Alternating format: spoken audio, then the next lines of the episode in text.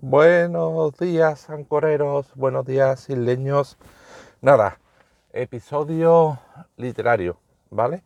Bueno, coste, ante todo, en modo de desagravio o descargo, que no me he terminado de leer el libro, ¿vale? No lo he terminado, voy por el 65%, pero bueno, dado que por lo que he leído no es un libro de estos que tiene una sorpresa final que tú dices, oh, que no es como por ejemplo una película, ojo spoilers, esto es un spoiler muy gordo, como el sexto sentido que al final cuando ve el final tú dices, vale, todo lo demás tenía sentido, todo encaja, todo está bien.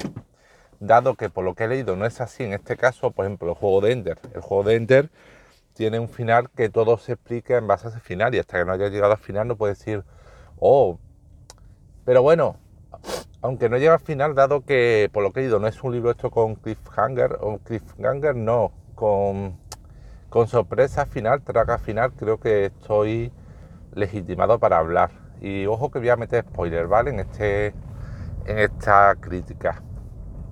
El título Refray Player 2 viene de refrito. Refrito literario es un término, una expresión, bueno, supongo que no sé si en todo el mundo se conoce, pero viene a decir un libro, una película que es un refrito del anterior, quiere decir coger algo que funcionaba, que funcionó muy bien, que puede ser normalmente es bueno, es bueno, y eh, volver a hacer lo mismo, hacer un refrito con los mismos elementos, lo, combinas ligeramente distintos, de una forma ligeramente distinta, añadiendo un poquito aquí, un poquito allá, como coger algo como en cocina, coger, volver a refreír algo que ya estaba frito, que ya estaba hecho, pues lo vuelve a refreír cambiando un poquito, añadiendo un ingrediente por aquí, un ingrediente para allá, pero básicamente es lo mismo, más, más de lo mismo, como se suele decir. Entonces, en este caso, Refry Player 2 es, es más de lo mismo, es, eh, es Ready Player 1, pero si te quedaste con ganas de más y además eres un fan de la música de los 80 y de las películas de John Hughes, porque mm, de no, dedica una cantidad de texto a las películas de hay algún título, alguna película de ese que de verdad tengo que buscarla a ver si son tan buenas, que alguna película mencionan por lo menos, y no me, no me, no me quedo corto, 10 veces o 12 o 13, porque 12 o 13 veces durante esa parte del libro dicen, esto es de la película tal, y a los 10 minutos, y esto también es de la película tal, y a los 15 minutos, esto es también de la película tal, o el protagonista tal, o la chica tal, o el vecino tal, o la casa tal de la película tal, a la, decimoquinta vez, acaba ya hasta los cuyons diciendo, eh, deja ya de freírme a la maldita película, que ya sé que te gustará mucho, estará muy guay, pero por favor cuéntame algo distinto. Entonces, vale. Y luego hay otra parte musical donde hacen continua referencia a, a bandas, música y grupos y canciones de los 80. Que bueno, si eres muy fan te quedaste con. Si este libro es si te quedaste con ganas de más, más de lo mismo, o eres muy fan de la música de 80, vale, pero si no, mm, de verdad, pasa directamente el libro, no dediques tu tiempo a leerlo porque es repetición. Es decir, esto es como la Guerra de la Galaxia, que la tercera vez que salió la, la Estrella de la Muerte en la nueva trilogía, tú hiciste otra vez la puñetera Estrella de la Muerte. y ya no, es que a la siguiente película había un mega cañón que decían, esto es tecnología de la estrella de la muerte. Y decía, por Dios, déjame ya en paz con la puñetera estrella de la muerte. pues esto Ready Player 2 viene a ser lo mismo, o sea, es Ready Player 1. A ver, esto está, esto está grabando. Sí, vale. Viene a ser Ready, Player 1, pero añadiendo un tema musical. Entonces, si no, pues pasa el libro, porque es que no, no vale la pena perder tu tiempo. Y luego, hay un par de cosas más que quiero comentar, que por eso van en tema spoilers. Porque además, por ejemplo, otro fallo gordo tiene el libro es que la relación romántica del protagonista, ¿vale? Mm, en la, en la primer libro una relación romántica con una chica que, vale, tiene una marca de nacimiento en la cara, sí, pero por demás es preciosa. O sea, es el tópico de de hacker buenorra, o sea, es una Angelina Jolie como en Hackers, que está buenísima, es tiene una marca en la cara, oh, está traumatizada por una marca en la cara, pero por lo demás, una chavala, eh, eh, por lo describe en el libro, eh, preciosa y además la película preciosa, pero oh, tiene una marca en la cara, bueno. Con esa, el protagonista, con esa chica, tiene unos viagos en la primera película. Y al principio del en la película en el libro. Y al principio del segundo libro cortan, ¿vale?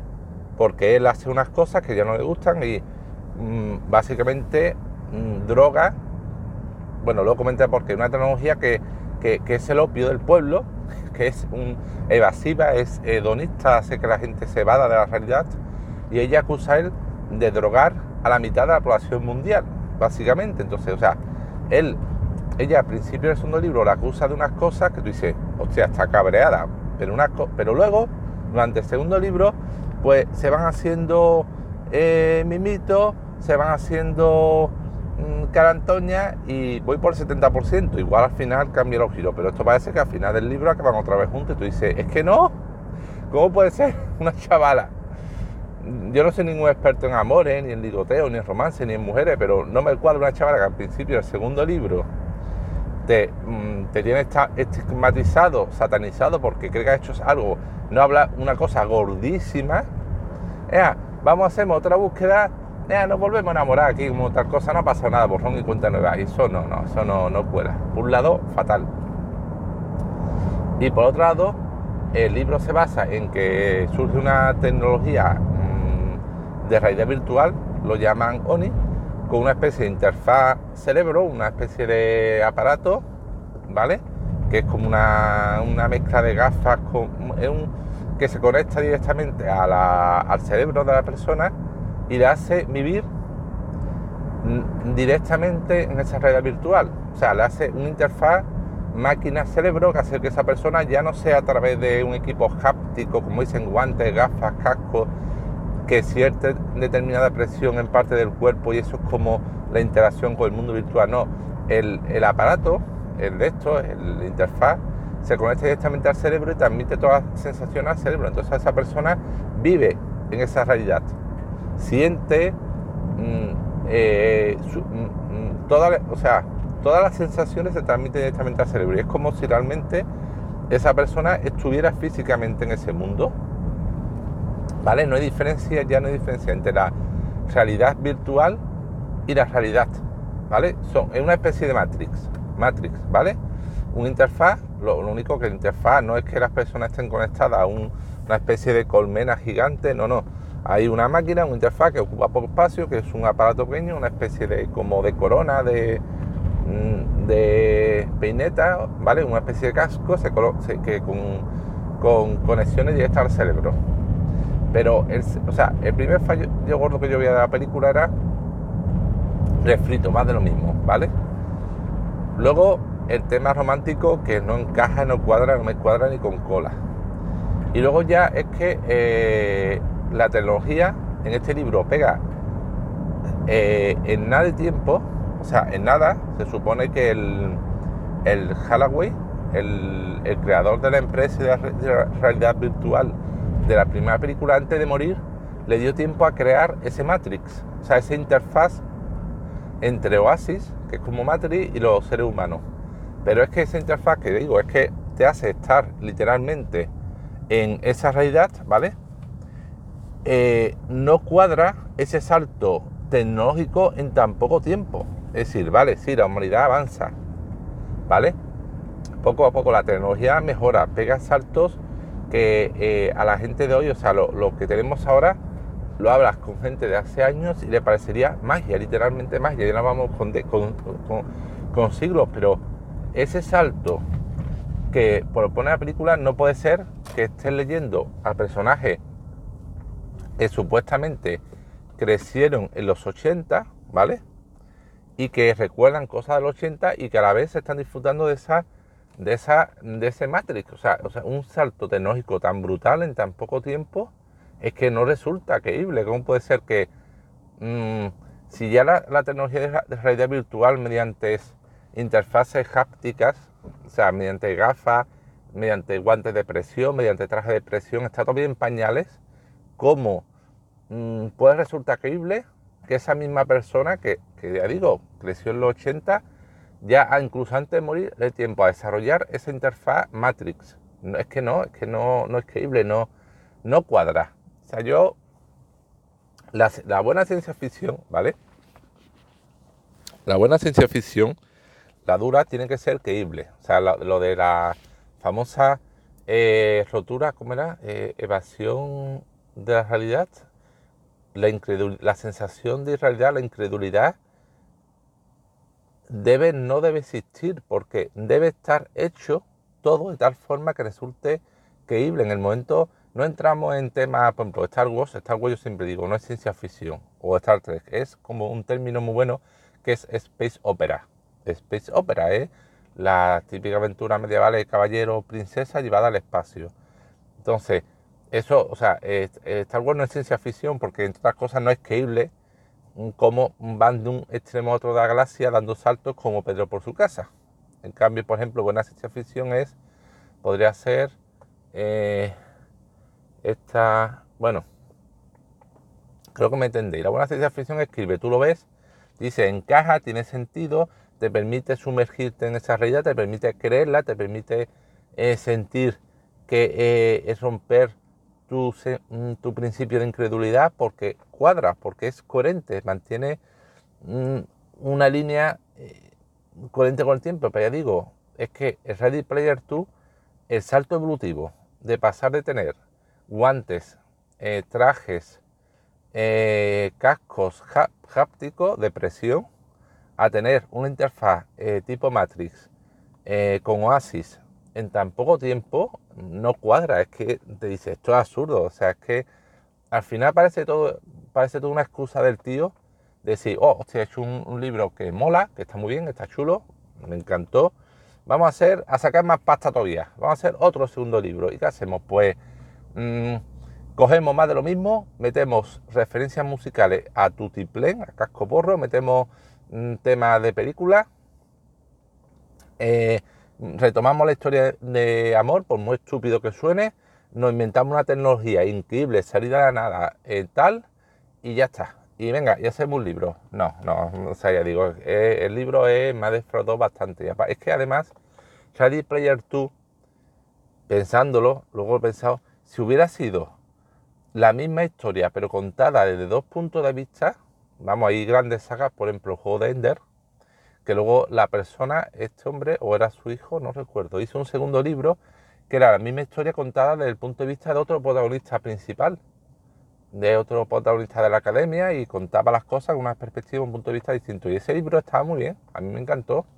Entonces, si este hombre hubiera hecho un Ready Player One dejándose cosas en el tintero, parte importante, y luego hubiera hecho un Ready Player 2 con otro personaje, desde el punto de vista de otro personaje, hubiera sido redondo.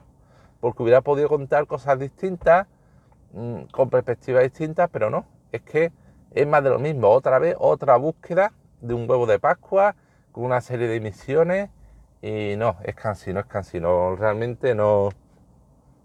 Este hombre parece que iba a sacar pasta, lo siento mucho por él.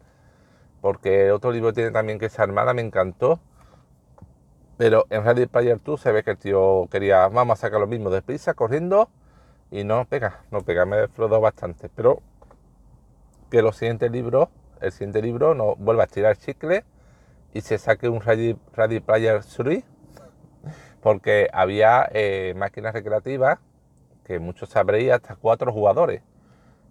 La, la, mayoría, casi todas eran de dos jugadores, pero es que había hasta de cuatro. Entonces este hombre podía sacar un Ready Player 3 y un Ready, Player 4. Espero que no, por Dios, que no saque más libros de, esto ya.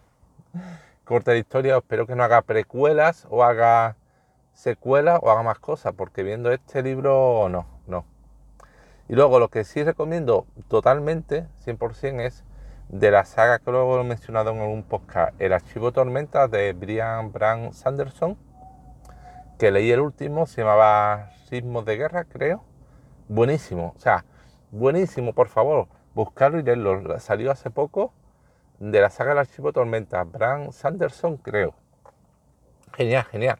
Igual que mejor, como yo digo, o sea, fantasía épica en vena, pura, como heroína pura, pero fantasía pura en vena. O sea, increíble este tío, que de verdad, además no lo he escuchado mucho hablar, es yo, el Canción de Hielo y Fuego y George R. Martin, bueno, todos, todos habréis escuchado hablar de él seguro. La, serie, los libros, los cómics, también hay cómics, pero es que eh, George R. Martin, Canción de Hielo y Fuego, lleva cinco y al ritmo que va el tío se va a morir y no va a haber pasado del cinco libros y todavía en esa saga quedan muchísimas cosas que contar. Pero es que mm, eh, de el Sanderson, de esto de Archivo Tormenta, este era el cuarto libro, si, no me extraña. O sea, libros con una profundidad una densidad que ríete de Canción de Hielo y Fuego. Que por eso el, el primero, El Camino de los Reyes, cuesta leerlo, porque el tío tiene una imaginación tan brutal que te saca eh, razas nuevas, especies, eh, un ecosistema, un planeta, continentes, eh, personajes, sistemas políticos, todo. o sea, un chorro de imaginación que el primer libro apabulla, te cuesta leerlo, porque además, todo si lo lee en Kindle como yo, porque en papel creo que los libros traen unas pedazos de ilustraciones sobre los personajes, sobre la fauna, sobre los Spren, que es una especie de espíritu, que te ayuda muchísimo. Eso todo eso en el Kindle lo pierdes. O sea, yo tengo que buscar, tengo que buscar si hay una especie de atlas de archivo de tormentas que recopile el arte, las ilustraciones de los libros publicados hasta ahora, porque como lo haya, os juro, me lo compro, tardo ni un segundo en comprarlo, ¿vale? Entonces, si lo leen en Kindle, si, el libro físico que te trae, bueno, el Kindle ves esas ilustraciones, pero claro, una pantalla pequeñita en escala grises, con lo cual no puedes apreciarlas. Entonces, en el Kindle, que esas ilustraciones no las tiene en, grande a color, mm, el coger el primer libro cuesta porque está muy perdido, o sea, muchos conceptos. Si no lo ves, cuesta. Pero aún a pesar de todo, lo puedes leer. Y el segundo, y el tercero, y el cuarto. Pero flipante digo, es que el Martin solo tiene esa saga que lleva cinco libros se ha morido antes de acabarlo. Pero es que este tío no tiene esa saga del archivo Tormenta. Por lo que he leído, tiene tres. Y cada una de las tres sagas es el triple o el doble de profunda que Canción de Luz y Fuego. Y el tío sigue publicando cada dos o tres años. Creo que este de Archivo Tormenta es una saga que tiene planificado 10 libros. Y va por el cuarto. O sea, yo creo que este tío sí va a acabar porque es que está llevando en paralelo las otras dos sagas que deben ser igual de buenas. Yo yo eh, quiero, me descargué el primer libro de otra de las sagas del Imperio Infinito, algo del Imperio, y en cuanto acabe Ready Player 2, me voy a poner con el primer libro de esa otra saga, y espero que sea tan buena, y es que como sea tan buena esa otra saga como la del Archivo Tormenta, voy a flipar y a buscaré los libros de la tercera, porque hay otra tercera, el tío tiene tres sagas, todas creo ambientadas en el mismo universo, cada una en un planeta distinto, pero todas en el mismo universo, o sea, hay una especie de de, saga de la Fundación, que no sé si os suena, Isaac Asimov, eh, que escribió muchos libros robots, escribió una saga muy famosa, eh, eh, el ciclo de Trantor, que creo que son cinco o cuatro libros, tres, pero había una especie de precuela y secuela. Pero es que Asimov, que no es gran divulgador, es un escritor ruso, ruso, pero luego se fue a Estados Unidos, tiene muchos más libros ambientados en ese eh, universo, ¿vale? Que forman parte del llamado ciclo de, Trantor. Y Asimov en total creo que son veintipico libros los que en total forman parte de, ese universo. O sea, muchísimos libros escritos a lo largo de los años. Pues este hombre me recuerda algo parecido, pero elevado al cubo. Ya digo, porque son de Archivo Tormentas 4, del Imperio Infinito, algo así, tenía publicado 4 y de otra saga 3, 12 libros, o sea, y cada uno le digo un nivel de detalle, mm, porque Canción de Hielo y Fuego, al fin y al cabo el autor lo dice, viene a ser una especie de versión fantástica desarrollada de la Guerra de las Dos Rosas en Inglaterra, incluso el mapa de, del, continente de Canción de Hielo y Fuego recuerda mucho a Inglaterra. Entonces, a la Guerra de las Dos Rosas, que un hecho histórico que enfrentó, creo, a los Lancaster y a los York. Entonces, Canción de Hielo y Fuego al fin y al cabo viene a ser un universo ya conocido, una especie de edad media, con magia, sí, dragones, pero algo ya conocido. Pero este tío, y solo ha escrito cuatro o cinco, bueno, pero este Diego Sanderson es que son el del archivo totalmente un universo totalmente nuevo, distinto, que lleva escrito cuatro libros, que cada libro es un ladrillaco, que tiene dos sagas más y que sigue escribiendo los libros cada año a un buen ritmo, o sea, es que es flipante y que no tiene ni la quinta parte de fama, porque yo nunca he escuchado a nadie hablar de este hombre. Este hombre, empecé a leer la Archivo Tormenta porque en, Instagram, que tengo red, Alberto Chicote, que me quedé flipado porque el tío es, por lo visto, hace unas miniaturas que pinta, el tío le gusta lo del tema de pintar miniaturas. Y el tío pintó una miniatura increíble. Y, el lector, y el chicote es un lector de, literatura fantástica brutal. O sea, me quedé flipado el tío. Y Chicote en uno de sus posts recomendó uno de estos libros de, de Archivo Tormenta. Y lo descargué, lo leí y dije, ostras, esto es buenísimo. Ya comencé a leer lo siguiente. Ya digo, voy a comenzar con otra de las sagas de Sanderson. Si os gusta la literatura fantástica en vena pura, de verdad, sin, sin alimentos, sin tonterías, empecé a leer la saga del archivo de tormentas. Y nada, ya está, llevo 20 minutos, que escribo bastante, esto es lo que quería comentar el episodio. Digo, eh, Player 2, Ready Player 2, Bluff. Si queréis más de lo mismo, gusta muchísimo la música de los 80, adelante, pero si no, podéis pasar tranquilamente. Y si os gusta la literatura fantástica, Archivo Tormenta. Y venga, esto era todo por hoy. Hasta luego.